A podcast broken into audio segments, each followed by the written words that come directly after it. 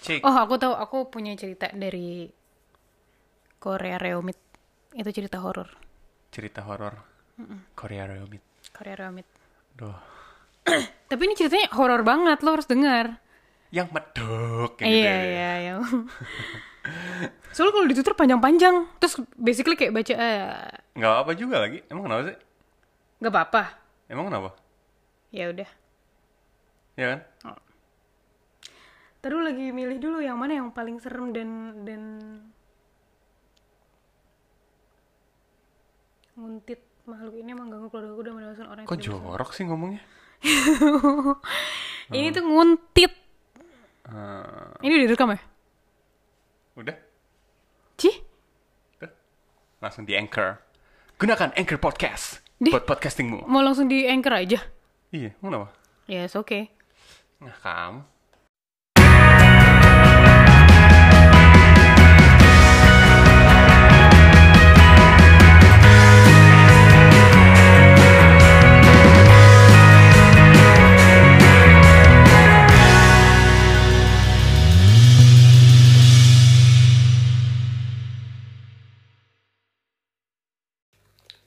Kalau lu bisa balik lagi terserah lo Umur lu kan 46 ya sekarang? 46 gila lu. 64 ya? 47, iya, Ah, aduh. Baru banget tuh Baru. Kalau lu bisa balik waktu, ya kan? Oh, ASMR. Ngapain lu? Mau cobain gue? Oh ya gua, Enggak gua, tuh, pengen ikutan. gua tandain aja dulu ya kan? Gak lu mampus Siap-siap buat iklan Ramadan Oh iya bener. Ih, lupa suka kolom, bos. Lo mau balik ke tahun berapa dan siapa yang mau lo ketemuin? Dan ini bukan Gak mau lagi gue. gue gak mau lagi gimana tuh kalau jawabannya kayak gitu. nggak boleh, ini harus ada jawabannya sih. Oke. Udah boleh jawab belum? Uh, nih. Kalau ada suatu kejadian kita bisa balik lagi ke Lo lagi dulu. jalan ya kan? Set, set, set, set. Kuda gitu. Habis itu ada portal di depan- depan lo. Deket Tedox. Ya. Itu ke Tedox. Ada portal. Kita tahu orang-orang Tedox tuh di mana? Tedox tuh sotet. Hmm, ya kan. Set, Habis itu lu bisa ada pelangnya. Anda bisa kembali ke masa lalu dan bertemu orang yang ingin Anda temukan anjing. Lo Tapi mau ketemu siapa dan di tahun berapa? Atau ketemu siapa aja deh kayaknya susah deh pertanyaan gue barusan. gue pengen ke tahun 2016 terus gue pengen ketemu gue di tahun 2016 Ah serius lo? Oh pengen ketemu diri lo sendiri? ya? Iya. gue pengen Kenapa? ketemu diri gue sendiri di tahun 2016 nggak tau gue pengen lihat aja sebodoh dan segoblok apa gue waktu itu in terms of apapun ya In terms atau of atau apapun. atau lu pengen bilang ke diri lo sendiri, eh keep it up ya, lu bakal senang kok di masa depan gitu ya. Eh, gue nggak akan ngomong apa apa sih ke mama. Oh cuman oh cuman cuman ketemu aja. gue pengen lihat terus gue pengen ngobrol eh ketemu ketemu tapi nggak ngomongin yang lo harus gini lo harus gini nggak karena takdir itu bukan kita yang nentu kita yang nentuin tapi tapi bukan kita yang Oh ya pertanyaan gue salah berarti. Terus terus lanjut sorry. bukan kita yang eh, merubah ya karena itu kan udah jalan gitu ini kan soalnya lu ngebalik waktu seandainya gitu bisa ngebalik waktu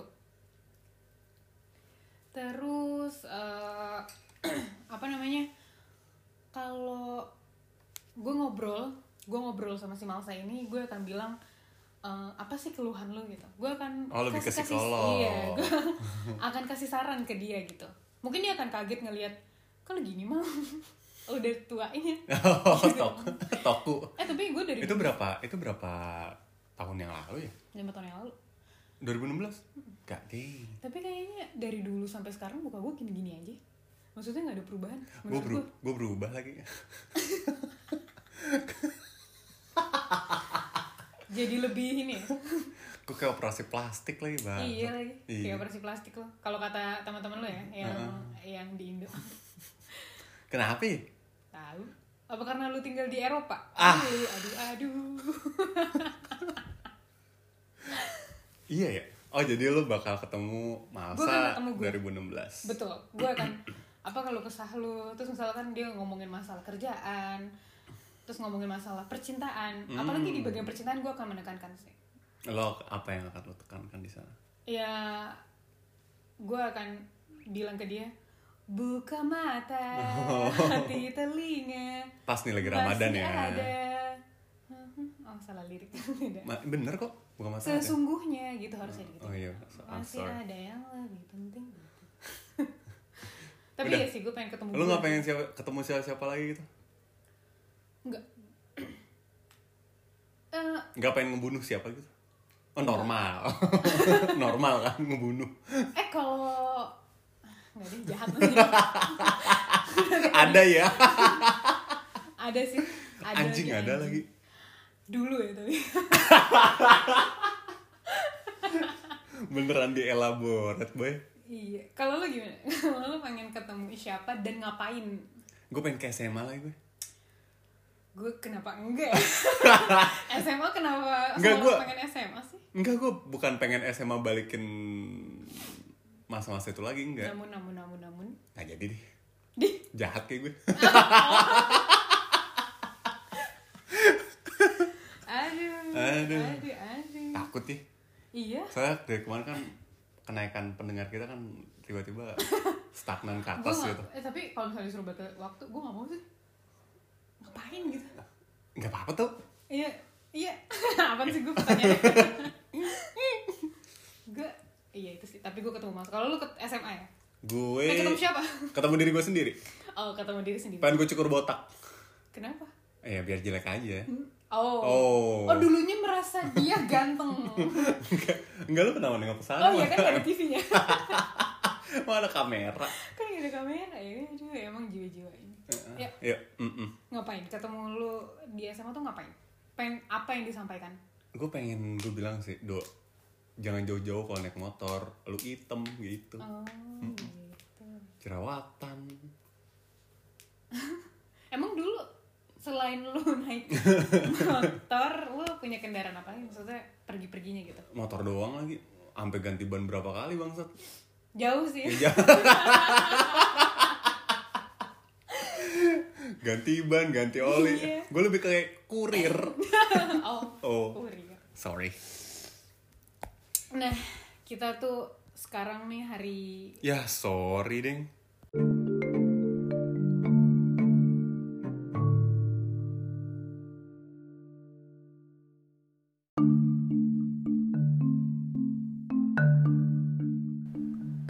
Masih betah. Iya. Masih nggak lu betah? Rancul lagi pertanyaannya. Iya lagi. Kenapa nih? Nih, jadi eh Masuk nih langsung ya, Iya. sikatnya. sikat. Tadi, tadi bridgingnya patah banget sih dari masa lalu ke masih betah. Nah, itu jadi suatu pertanyaan juga. Lu masih betah nggak eh, dengan pemikiran-pemikiran masa lalu lu sampai ke pemikiran sekarang gitu? Mampus.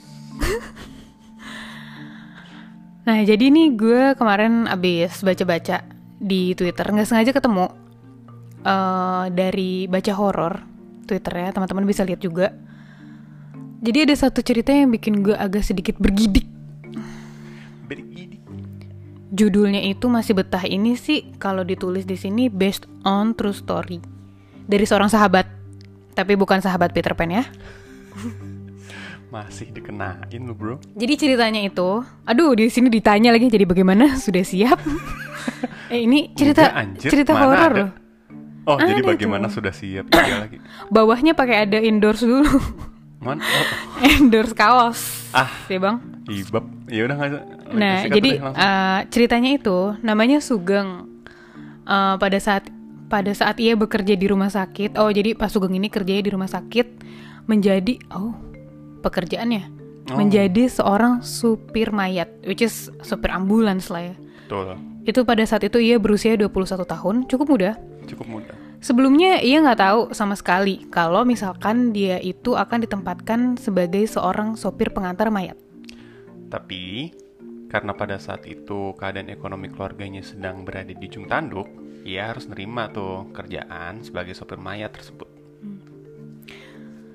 satu minggu bekerja di rumah sakit tersebut, banyak kejadian yang Pak Sugeng ini alami. Yang paling menakutkan itu ketika ia baru saja mengantar mayat pria ke dalam kamar mayat, tiba-tiba ada yang melempar dirinya dengan sebuah batu kerikil.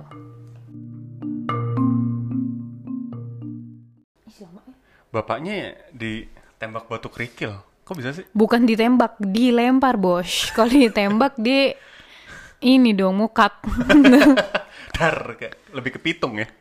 Ah, Kok pitung? Pitung nggak pakai tembakan lagi dulu Di si pi- pitung? Pitung ditembak, tapi dia nggak mempan. Oh iya iya kan. Di Gak tahu lagi gue gak nonton Pitung. ah nonton dulu ada, eh, cerita Pi- legend. Pitung sama Patimura, bagusan mana sih? Pi? Kok Pitung sama Patimura? Pitung sama Patimura nggak temenan dia? Enggak dong. Eh, tapi kalau kalau cerita-cerita horor gini, kenapa identik dengan batu kerikil ya? Dan identik dengan mayat ya. Tapi katanya based on true story. Based Iya. on tatete. Based on true story. Alright, bro. Oke, lanjut ya. Ya lanjut tadi sampai mana? Sa-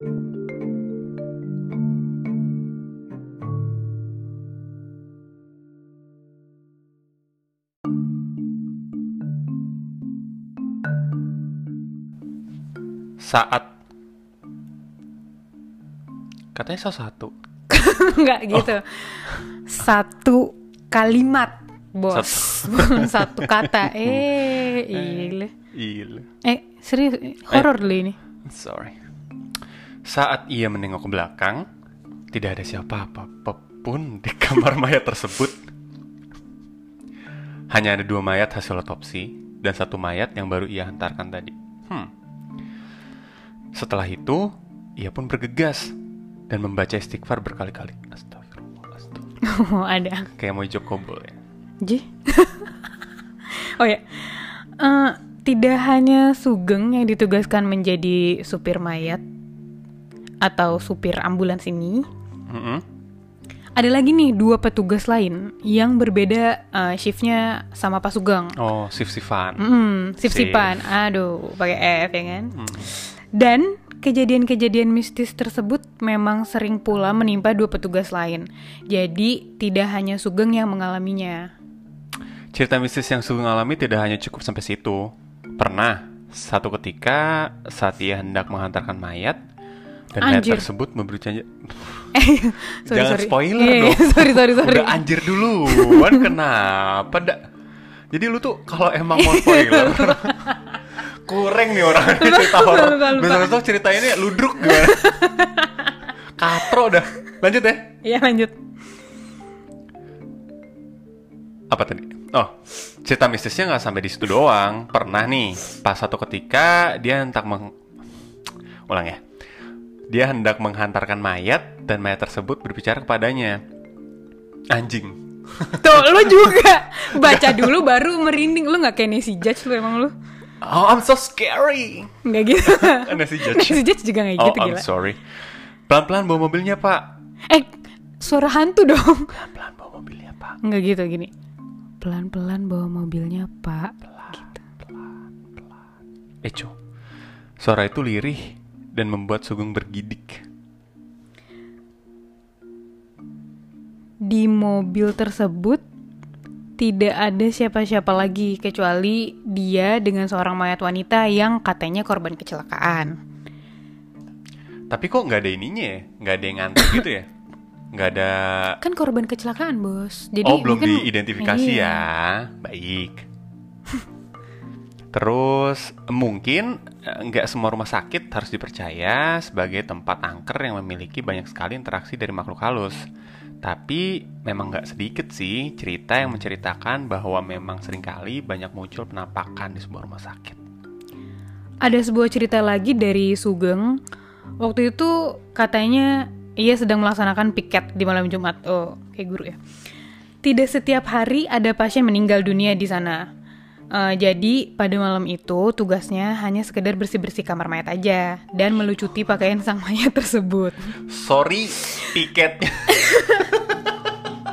piketnya rada fear factor nih. Hmm, Iya kayak, kan? Hari ini lu piket ya? Hmm, baik Eh, pak. Ngapain tuh pak kalau botau? Kalau boleh dau-dau. Iya, piketnya suruh ngelucutin pakaian mayit loh. Takut sih gue. Gue gokil sih tuh. Iya. Ah, lanjut. Ngapain tadi ya dia? Oh ini. Sugeng pun menghampiri bapak-bapak tersebut. Eh, ada apa ya pak? Eh bukan lu oh loncat loncat. Yang mana Ngeloncatin gue? satu Sorry, episode halaman lu. berapa bu? yang tadi nih abis dia ngelucutin bajunya mayat tersebut Eh, Mas bagian lu. cerita cerita yang Sugeng alami saat ini tuh sungguh amat di luar nalar manusia. Iya, oh ada ada percakapannya di dalam dialog ini ya. Iya, ketika selesai melucuti pakaian mayat dan menyimpannya di dalam sebuah plastik besar, ketika selesai dan keluar dari kamar mayat, tiba-tiba ada seorang bapak-bapak yang memanggilnya. Sugeng pun menghampiri bapak-bapak tersebut. Hmm, ada apa ya pak? Nah itu tadi tuh. Hmm. Kata Sugeng. Eh, kata bapaknya, antar saya dong Pak Sugeng. Kemana Pak? "Eh, tolong kuburkan saya. Au. Astagfirullah. Astagfirullah. Sugeng pun kemudian berlari menjauh setelah mendengar perkataan dari bapak-bapak tersebut. FYI, eh, pelucutan pakaian mayat itu sebelumnya sudah atas dasar izin dari keluarga pasien ya. Jadi untuk langsung dimandiin eh, sama pihak rumah sakit. Penerapan ini tuh emang gak banyak dilakukan oleh rumah sakit lain, hanya rumah sakit rumah sakit tertentu. Pada pukul 2 pagi, seorang dokter menelepon Sugeng untuk segera membawa pasien yang baru saja meninggal dunia akibat serangan jantung. Uh, Oke. Sugeng pun bergegas ke ruang rawat di tempat di mana pasien itu berada. Saat ia sampai di ruangan tersebut dan menghampiri ranjang pasien, ia pun dibuat terkejut. Ya, pasien yang meninggal dunia. Tulisannya gitu kan harus menyampaikan ya kan? Iya, pasien yang meninggal dunia. Lu kenapa sih? Lagi cerita horor ketawa nggak ada wibawanya, nggak kayak Sorry, Pak sorry. Bruno Bita. Tadi tuh udah pas, lu pakai ketawa ya kan? Gua Lalu lu jadi baca Oke, ya koma, ya. News anchor loh. Jadi Ya. Iya, pasien yang pasien yang meninggal dunia tersebut adalah bapak-bapak tadi yang meminta Sugeng untuk menguburkan dirinya. Uh, Uh, wuh, wuh, wuh, wuh, wuh, wuh. bayar nggak ya kira-kira setan? Udah suruh nguburin, keluarganya nggak ada, ya kan? Asuransi belum bayar. Iya. Ih, parah lu. Kenapa dak? Gak apa-apa. Ini based on true story loh Oh ya, ya. based on true story. I'm Jangan macem-macem. sorry. Gue ya. Iya. Saat mendorong ranjang mayat bapak-bapak tersebut menuju ruang mayat, Sugeng dengan tak hentinya terus memanjatkan doa dengan harap tak ada lagi kejadian aneh yang menimpanya. Berbeda dengan Sugeng, ini adalah cerita dari salah satu rekan kerjanya. Oh, ini temannya Sugeng berarti. Hmm, best friend. Best friend forever. Oh, Jadi rekan kerjanya Sugeng ini udah pernah sempat merasakan interaksi makhluk gaib di rumah sakit tersebut juga. Namanya Ahmad. Ahmed. Dia bahkan sering sekali melihat penampakan wanita pucat di lorong menuju kamar mayat. Wanita dengan baju serba putih dengan rambut panjang tersebut menampakkan memang kerap sekali mengganggu. Aduh, nggak kedengeran Oh iya. jatuhnya. Baik keluarga pasien ataupun para perawat dan pekerja di rumah sakit tersebut. Ini sedikit percakapan eh, sang penulis ini dengan Sugeng. Namanya disamarkan ya, tapi ini bukan nama asli. Mas, masih kerja di sana? Tanya si interviewee. Udah enam tahun, Mas, kata si Sugeng. Loh, kok bisa get getah kan ini? Loh, kok bisa betah gitu, Mas? Udah tahu kan banyak banget yang gangguin di sini. Ya, sejak saya terima tawaran kerja sebagai sopir mayat di sini, eh, karena awalnya sih keadaan keluarga, ya mau gimana lagi mas? Saya terima konsekuensinya aja lah. Lagi pula, lama-kelamaan saya jadi terbiasa. Aduh. Oke, tadi itu percakapannya. Mm-mm. Lanjut lagi. Meskipun udah lama kerja, Sugeng pun manusia ya, tetap manusia, tapi Tetap. bukan manusia bodoh. Ada Ben. Ia masih memiliki rasa takut tersendiri dalam benaknya. Malam itu, Sugeng tengah pik- Sugeng lagi piket dan tiba-tiba ada korban kecelakaan yang datang dan harus dirujuk ke rumah sakit lain. Diantarlah pasien tersebut sama si Pak Sugeng nih. Setelah mengantarkan pasien eh, ke rumah sakit rujukan, Sugeng pun balik lagi ke rumah sakit di mana dia bekerja. Setelah sampai di rumah sakit di mana dia kerja, Sugeng mengantarkan berkasnya ke bagian administrasi. Oh, rada birokrasinya rada ribet.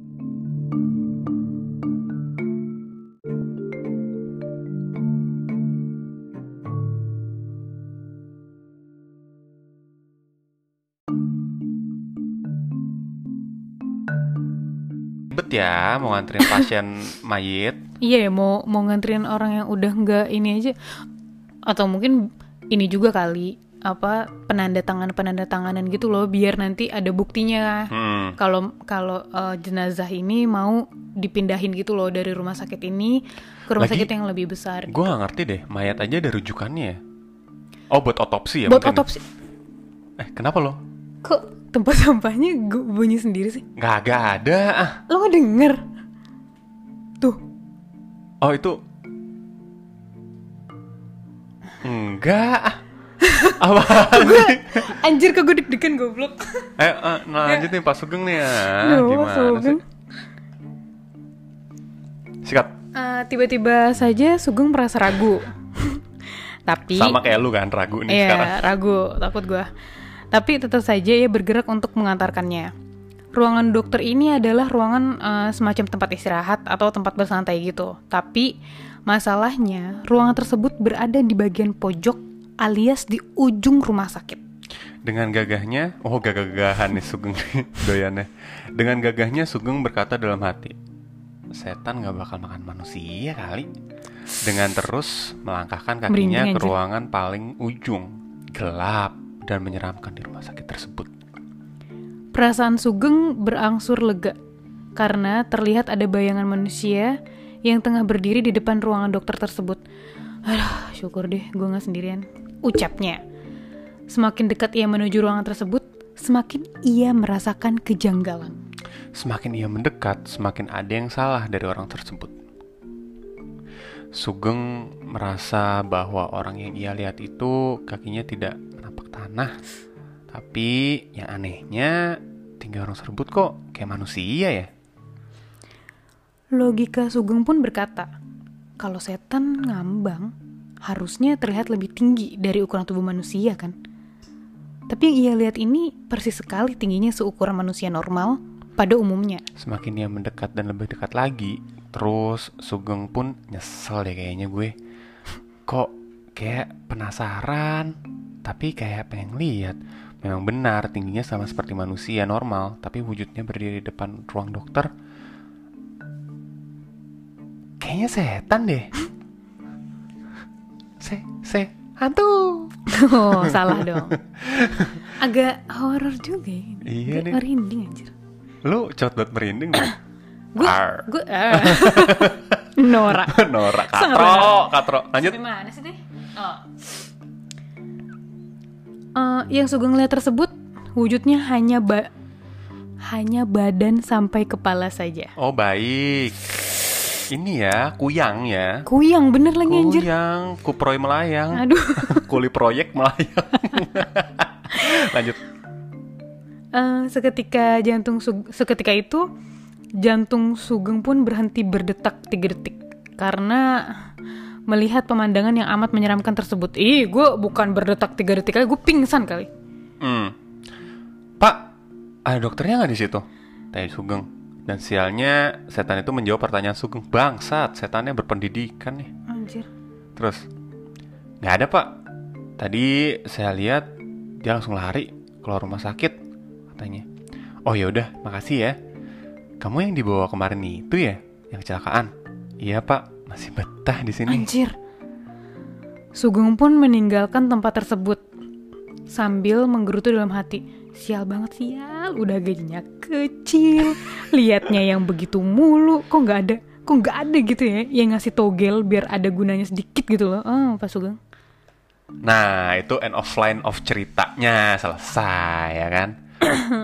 Cerita dari Serem juga Sugeng ya, ini selesai sampai di sini tanpa ada maksud dari gue untuk menambah ataupun mengurangi isi dalam cerita. Iya betul. Semua tertulis seperti apa yang Sugeng ceritakan. Buat teman-teman yang bla bla bla bla bla di blub, gue Rian selamat, selamat malam. Terima kasih Rian. Terima kasih Rian. Itu di retweet dari eh, twitternya baca horor. IDN Horror. Mm-mm. It lumayan serem ya. Dia Tapi menurut gue ini loh eh, setiap pekerjaan ada horornya masing-masing. Iya. Iya. Kerjaan gue apa lagi? Oh kerjaan gue horor banget kalau ada revisi desain. Mhm. Eh, gue ada satu cerita lagi sih ini. Tapi ini singkat banget ceritanya. Singkat uhu ya. Singkat uhuy. Jadi gue dengar dari eh, cerita Korea Reomit kalau teman-teman sering nonton videonya dia, dia cerita horor gitu. Jadi dia tinggal di s- s- ke keluarga eh keluarga baru gitu, suami istri baru pindah ke apartemen baru. Eh, jadi dia kayak masih berantakan gitu, masih belum ada barang-barang, jadi kayak masih kosong banget apartemennya. Terus dia tidur, nah setiap malam eh, suami eh, suaminya ini selalu dengar ada suara duk duk duk gitu. Nah, terus dia mikirnya ah paling tetangga lagi ngapain gitu. Tapi itu berkelanjutan setiap malam gitu. Akhirnya suatu saat dia bangunin istrinya, "Eh, bangun loh." gitu. "Tidur mulu lo." gitu ya kan. Turu. Turu. Terus dengerin deh. Lu denger suara nggak? Ternyata istrinya juga dengar suara kayak duk duk duk gitu terus mm, dia mencoba akhirnya dia oh ada ASMR lagi ya. Langsung ya. terus dia eh, mencoba untuk ke eh, apa ke kanan kiri tetangganya kanan kiri tetangganya bilang dia nggak ngapa-ngapain setiap malam dan itu pun terjadinya tengah malam gitu akhirnya dia ke atas nih ke atasnya dia ke tetangganya eh, lantai atasnya dia ternyata di lantai atasnya itu nggak ada siapa-siapa belum ada yang nempatin jadi kosong apartemen itu kamar atasnya udahlah akhirnya "Ah, udahlah paling ya tetangga mananya gitu jadi mereka bukan orang yang kayak takutan apa segala macem gitu tidur lagi akhirnya besokannya dia masih dengerin itu gitu abis itu ya em, s- ini tuh terjadinya di Korea ya anyway ceritanya jadi setelah itu dia kayak manggil ibaratnya kalau di Indonesia tuh ini apa dukun lah ya bukan dukun apa sih Orang pinter. orang pinter gitu Minum bener. tolak angin. iya orang pinter gitu manggil orang pinter Hmm. di baca-baca lah rumahnya terus habis itu eh istrinya nanya kan ada apa Eh, pak di rumah kita oh nggak ada apa-apa kok gitu ini udah udah aman gitu terus dia bapaknya itu ngebisikin si ngebisikin eh, orang pinter itu ngebisikin suaminya Hei nama, hei nama, hei Hey, nama. Iya. dibacain doa gitu enggak deh Oke. Dan abis itu suaminya kayak diem langsung beres-beres kita pindah dari apartemen ini gitu pas ditanya set kenapa sih pah papa cerita dulu dong sama mama gitu tapi eh, ceritanya ketika mereka udah di perjalanan menuju di perjalanan menuju eh, apartemen baru gitu. Mungkin dia lagi nyari-nyari apartemen gitu ya. Dari Iya. kemarin jadi udah ketemu gitu lah ya intinya. Terus pas di jalan dia ngomong, "E, emang ada ternyata ada sesosok eh, katanya anak kecil yang lompat-lompat gitu. Terus "Eh, lompat-lompat di mana tapi kok ki- nggak kit- eh, apa di atas ya gitu. Iya di atas gitu. Tapi bukan di atas eh, tetangga kita, tapi bener-bener di atapnya setiap anak kecil ada yang lompat-lompat. Jadi anaknya yang lompat-lompatnya kebalik. Paham nggak? Nah, gitu cerita Jangan Ovo. malam-malam kali ya ini. Apa? Gue rada deg-degan tadi ter- terakhir tuh lompat-lompatnya kebalik. Ya udah sekian aja dari kita Ya. buat episode kali ini. Oke, semoga teman-teman tidur nyenyak ya malam ini karena besok kerja. Karena besok Jaker, Bubuy, Bye. Bebulan.